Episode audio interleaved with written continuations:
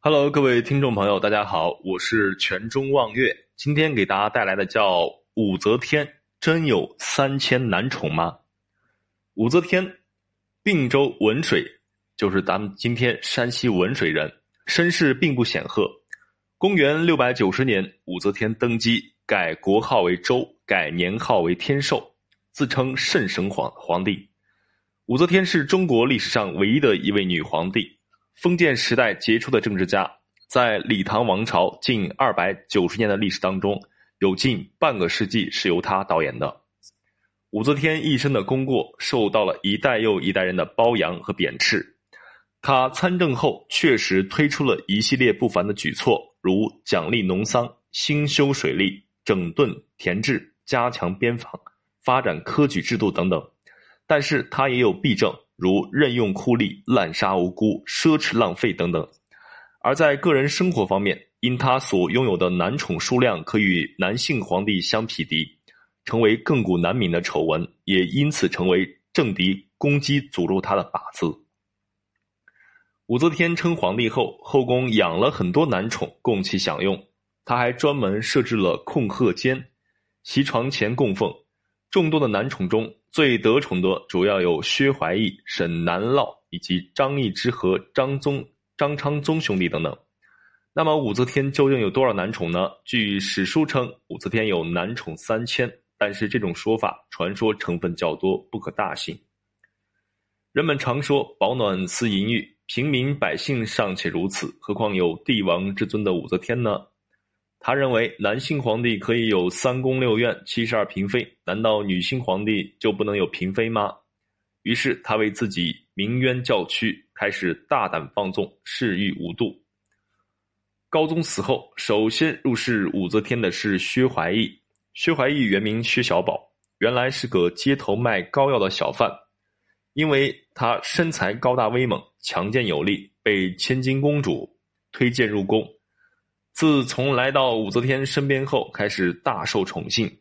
为使薛怀义出入后宫自由方便，趁当时宫中经常举行佛事活动的机会，武则天让他削发为僧，出任洛阳名刹白马寺的住持。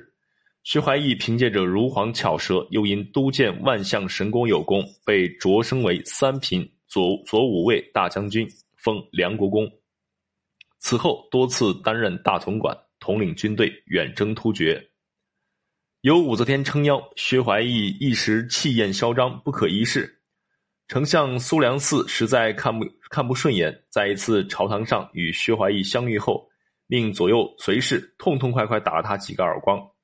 薛怀义捂着红肿的脸向武则天哭诉，武则天慢声细语地说：“这老儿朕都怕他，阿史以后当与北门出入。”南衙宰相往来之路，不可去侵犯他。可见国事与私事，为他办事的大臣和自己宠幸两者的分量，武则天还是分得很清楚的。自从武则天开始宠幸御医沈南涝之后，薛怀义越来越受到冷落。心怀记恨的薛怀义一气之下，竟然将耗资巨大的万象神功焚烧。武则天明知是薛怀义所为，但自觉难堪，不便追究。反倒令其主持修复。后来，薛怀义日渐骄纵，不断张扬武则天私事，终于引起了武则天的厌恶，遂授意太平公主率人将其杀害。薛怀义死后，时过中年的沈南老侍奉武则天。虽然沈南涝漫和有加，但身心虚弱，无法满足武则天的要求。年逾七十的武则天再一次陷入寂寞烦闷之中，喜怒无常，脾气暴躁。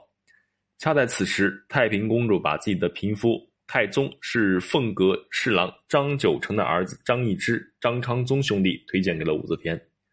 这两个年仅二十左右的美少年，他们通晓音律，聪明乖巧，最大特点是有高超的侍寝本领，很得武则天的喜爱。于是立即给二人加官四品，从此二人俨若王侯，每天随武则天早朝，视其听政完毕，就回后宫侍陪。后来，二张兄弟屡屡屡加官，权倾朝野，结党营私，干预朝政，引起众怒。神龙元年，宰相张柬之策动武王政变，将二张诛杀。武则天在病榻上被请下御座，让位于中宗。除了上述这几个主要的男宠以外，武则天到底还有多少男宠呢？确切数字恐怕永远无从考察。但作为一个女皇，一个精明的政治家，去养男宠，可以说主要是为了显示女皇帝的权威。不过，也有作为一个女人生理需求的一面。因此，对武则天，我们应该全面、历史、公正的给予评价。好，这就是关于武则天的故事，希望大家能够喜欢。我是全中望月，喜欢我的人可以关注哦。